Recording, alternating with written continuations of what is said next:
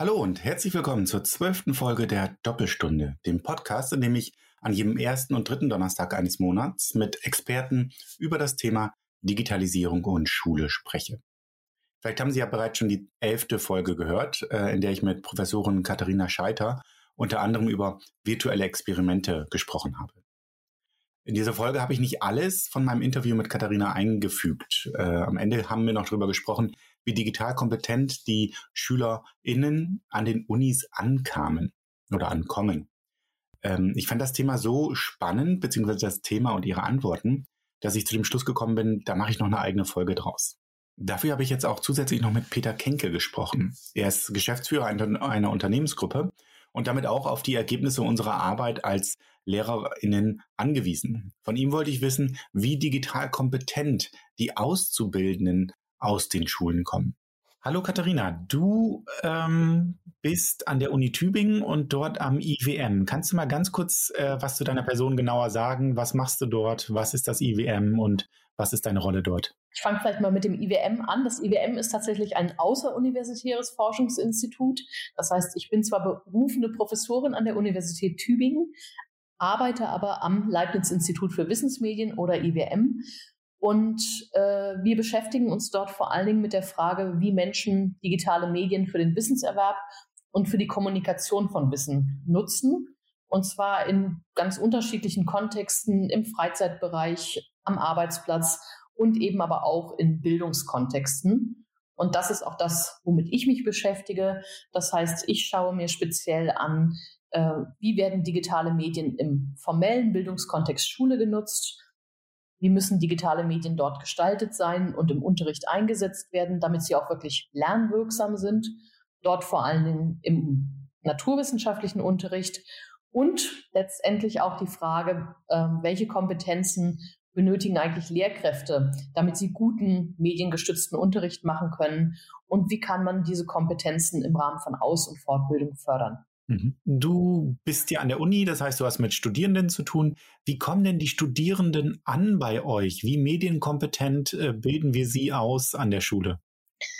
Ähm, also tatsächlich, äh, und das wissen wir auch aus äh, Forschungsbefunden, ist es gerade bei den Lehramtsstudierenden, um die es uns ja in besonderer Weise geht, ähm, ist die Medienkompetenz nicht besonders gut ausgeprägt. Ähm, das heißt, die kommen erstmal mit sowieso schon relativ geringen Kompetenzen an, wie alle anderen Studierenden auch, aber im Vergleich zu anderen Studierendengruppen sind sie nochmal ähm, schlechter sozusagen auf die Nutzung digitaler Medien vorbereitet. Das heißt nicht, dass sie nicht auch irgendwie Social-Media-Angebote irgendwie äh, intensiv nutzen äh, und irgendwelche Streaming betreiben. Ähm, aber gerade was die Frage angeht, wie arbeite ich mit digitalen Medien und wie nutze ich die als ja, als Tools, um ein bestimmtes Lernziel äh, zu erreichen, ähm, da sind sie relativ schlecht aufgestellt und häufig auch relativ kritisch eingestellt. Das heißt, wir versuchen ihnen erstmal in, in der Lehramtsausbildung eigentlich äh, sie an digitale Medien heranzuführen und ihnen sozusagen diese, ja, vielleicht auch Nutzungsangst äh, zu nehmen und ihnen zu zeigen, äh, dass tatsächlich digitale Medien bei guter Nutzung einen Mehrwert haben können und damit auch sozusagen Nützlichkeitsüberzeugungen zu steigern äh, und sie auf diesen Beruf besser vorzubereiten. Wisst ihr, warum besonders Lehramtsstudenten das kritisch sehen? Haben manchmal den Eindruck, also klar, wir sehen natürlich häufig, ähm, also ich zumindest, ähm, die, die ähm, Studierenden im äh, in dem naturwissenschaftlichen Bereich. Und ähm, gerade wenn ich an so ein Fach wie Biologie äh, denke, ist, glaube ich, die Motivation, warum ich zum Beispiel Lehrkraft für Biologie werden möchte, ist eine ganz, ganz andere. Also häufig sind das Personen, die sich für Natur, für, ähm, für Tiere interessieren, wo sozusagen diese Erfahrungswelt, äh, Realleben eine große Rolle spielt, auch für die Motivation, diesen Beruf aufzunehmen. Ähm, und das konfligiert natürlich so ein bisschen mit dieser Digital-Auseinandersetzung.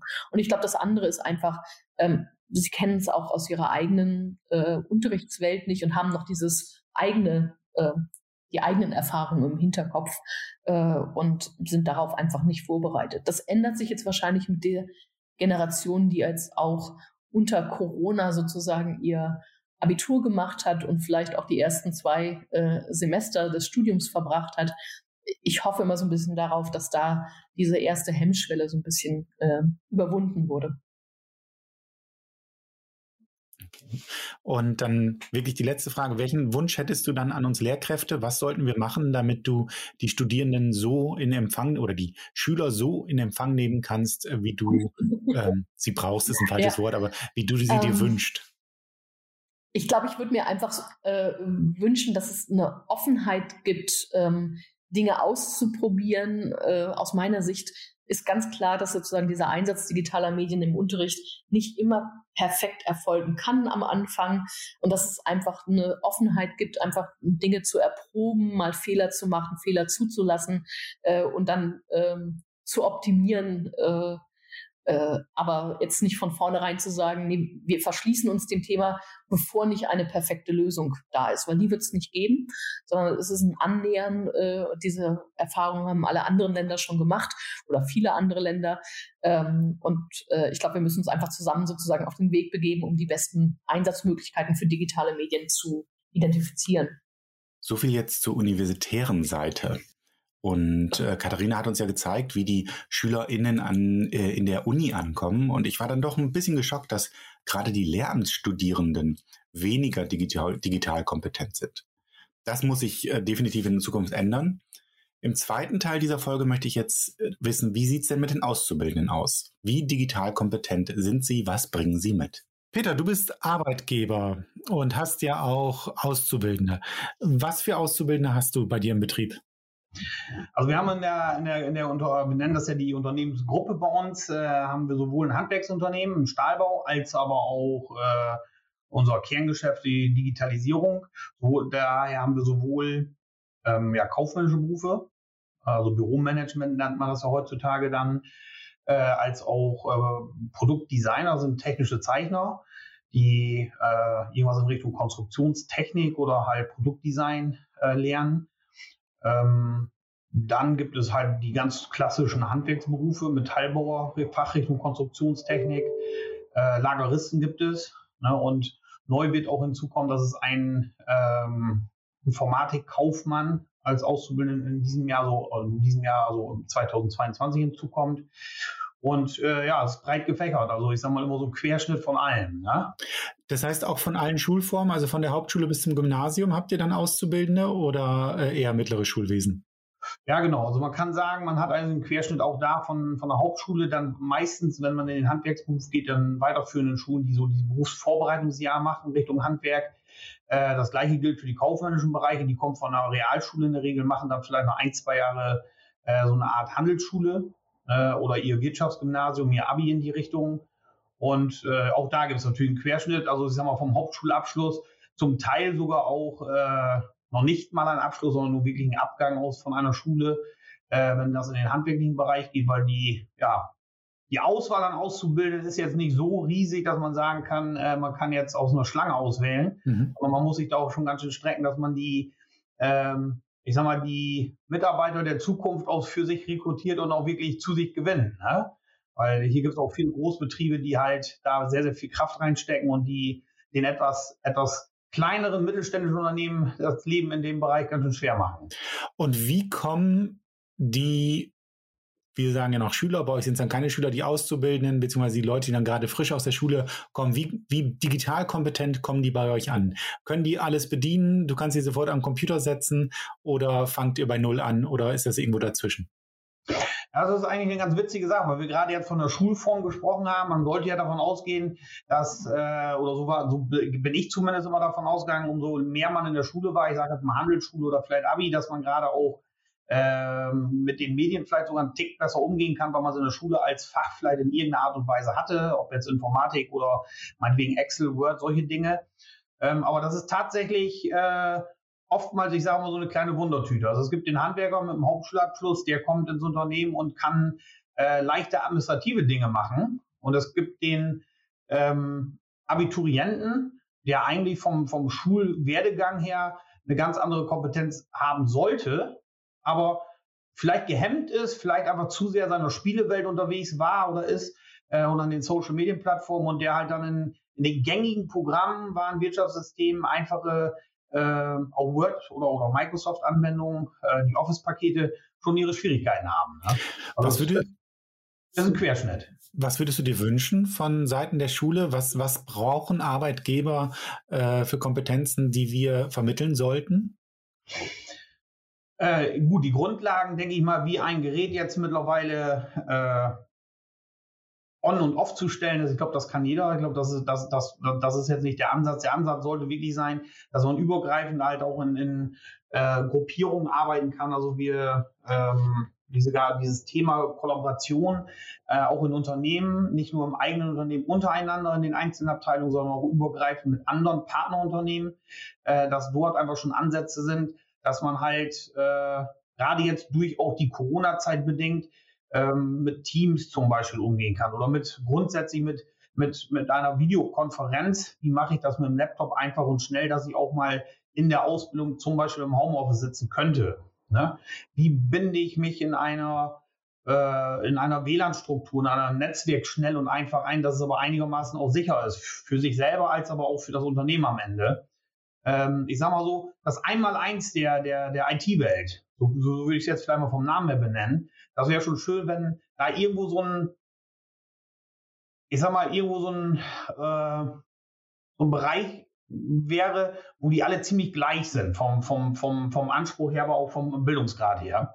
Und äh, da, da sind schon große Unterschiede. Ne? Wird das an den Berufsschulen dann vermittelt während der Ausbildung? Zum Teil ja, also da gibt es große Unterschiede. Ich sag mal, da kommt es auch tatsächlich dann immer wie so oft im Leben äh, auf die Lehrkräfte selber an, inwieweit sind die motiviert.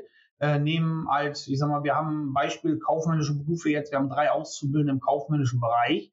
Äh, davon ist, ähm, ich sag mal, eigentlich die jüngste, also den, den die neueste Auszubildende dort am weitesten, weil die einfach in der Fach- äh, oder in der Handelsschule ein, eine Lehrperson oder ein, äh, eine Lehrkraft hatte, die halt sehr viel Wert drauf gelegt hat, in der Gruppierung oder in einer Gruppe, in die Gruppierung, ähm, echte Szenen nachzuspielen in einem Testraum, wo dann halt einfach Abwicklungen wie Warenwirtschaftssysteme, Lieferscheine erfassen, Angebote schreiben, überführen in Rechnungen, was passiert, wenn ich das dann auslöse zu einer Warensendung äh, bis hin zur Verfolgung der Forderungen. Und wenn das so durchgespielt wird anhand eines Warenwirtschaftssystems, ist, ich sag mal, die Hemmschwelle, das nachher zu benutzen, auch wenn es ein völlig anderes ist, äh, wesentlich geringer und auch einfacher, weil die schon den Mehrwert dahinter sehen beziehungsweise auch den Nutzen dahinter sehen und die Wichtigkeit. Und ähm, das hilft natürlich schon, wenn sie wirklich auch, ich sag mal, Learning by Doing auch machen dürfen und nicht so trocken aus dem Buch lernen, äh, ich sag mal, warum drücke ich die Taste und warum ist jetzt das Warenwirtschaftssystem für ein Unternehmen wichtig? Ähm, du hattest gerade selbst Teams erwähnt. Ähm, da sind wir dann bei Microsoft. Es gibt viele ähm, im Bereich Digitalisierung, die sagen, wir sollten nicht Microsoft-Produkte nehmen, sondern eher Open Office und äh, Big Blue Button als Videokonferenztool. Wäre das für euch Arbeitgeber okay, wenn man sagt, die haben generell eine Ausbildung in irgendeiner Textverarbeitung?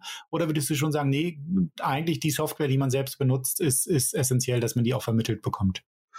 Also ich würde mal sagen, ich finde es, glaube ich, sogar besser, wenn man da offen ist. Ja, also, weil man kann ja nicht, ich sag mal so, sagen, äh, grundsätzlich, das ist das Beste. Ich glaube, da hat jeder ein eigenes Empfinden.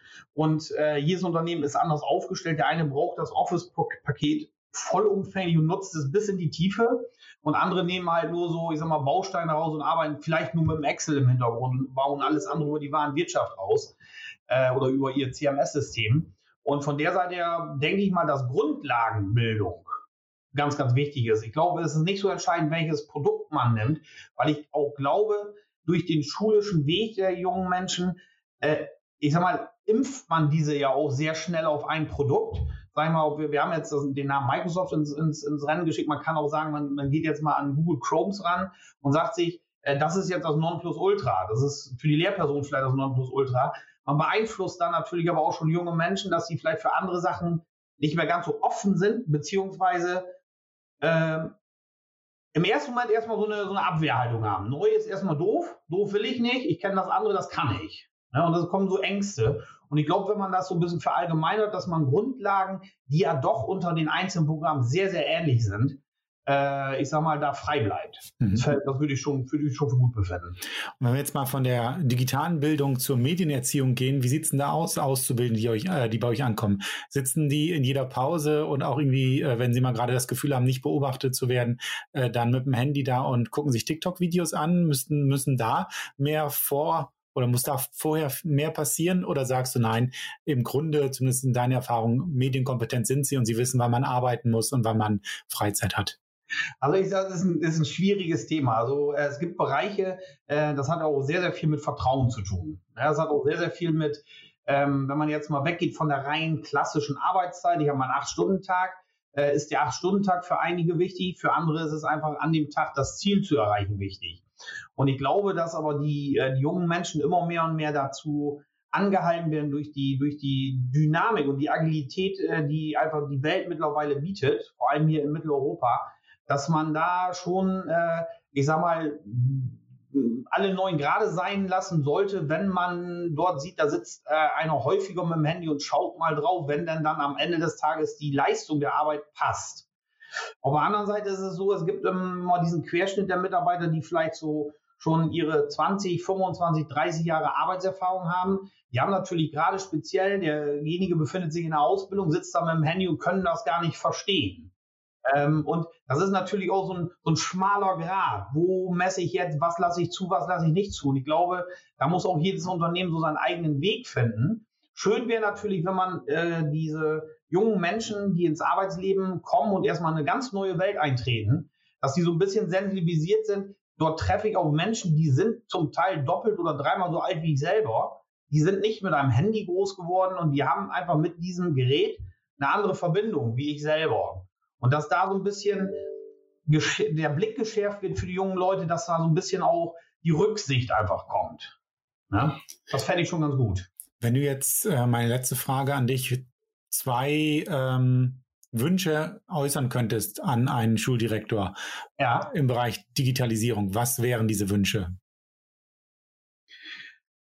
Das Wobei der Rektor das eigentlich nicht großartig selber, ich sag mal, umsetzt. Dann, dann gehen wir höher, dann gehen wir zum Kultusminister. Du darfst dem Kultusminister zwei ähm, oder zwei Wünsche von Seiten der Arbeitgeber mitgeben und der wird es umsetzen. Was wären deine zwei Wünsche?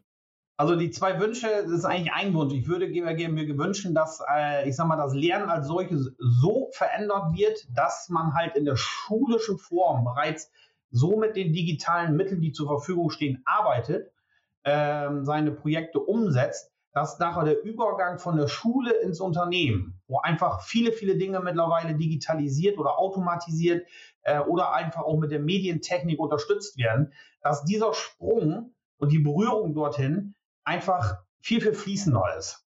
Und äh, daher ähm, halt wäre mein Wunsch, dass unsere Schulen einfach schneller, besser ausgestattet werden für die Schüler. Weil die Schüler sind unsere Zukunft. Das ist ein ganz abgedroschener Spruch, aber er ist nun mal so, wie er, wie er gesagt wird.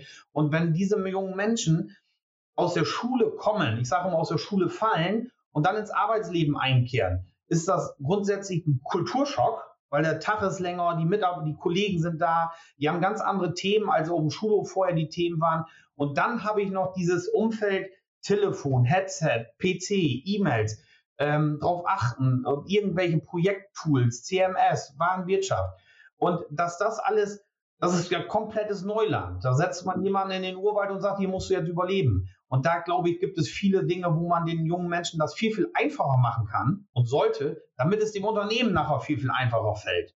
Und äh, sich konzentrieren kann auf vielleicht wirklich wesentliche Dinge, weil ich glaube und bin davon überzeugt, durch die jetzige Zeit, es, es funktioniert nichts mehr ohne die digitale oder Medienwelt, ähm, sollten wir da den Fokus drauf legen, ähm, was vielleicht wichtiger ist wie ein ähm, da mögen mich jetzt einige, einige äh, Lehrpersonen dann nicht so, so ganz, ganz sympathisch finden, aber wie zum Beispiel eine religiöse Schulung äh, oder, oder, religiöse äh, Richtung oder eine, ich sag mal, Erdkunde-Richtung, Biotech, was alles wichtig ist für den Einzelnen.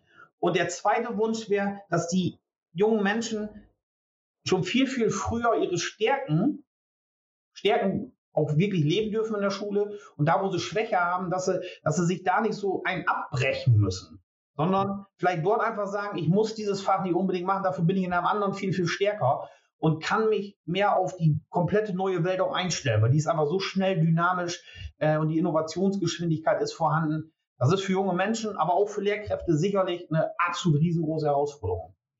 Super, vielen Dank. Und damit sind wir auch schon am Ende der zwölften Folge. Die letzte Folge für 2021. Ich möchte mich ganz herzlich bei Ihnen bedanken, dass Sie in den letzten Wochen und Monaten so fleißig gehört haben. Im Januar geht es dann weiter und wie immer am ersten und dritten Donnerstag eines Monats gibt es eine neue Folge. Auf Wiederhören.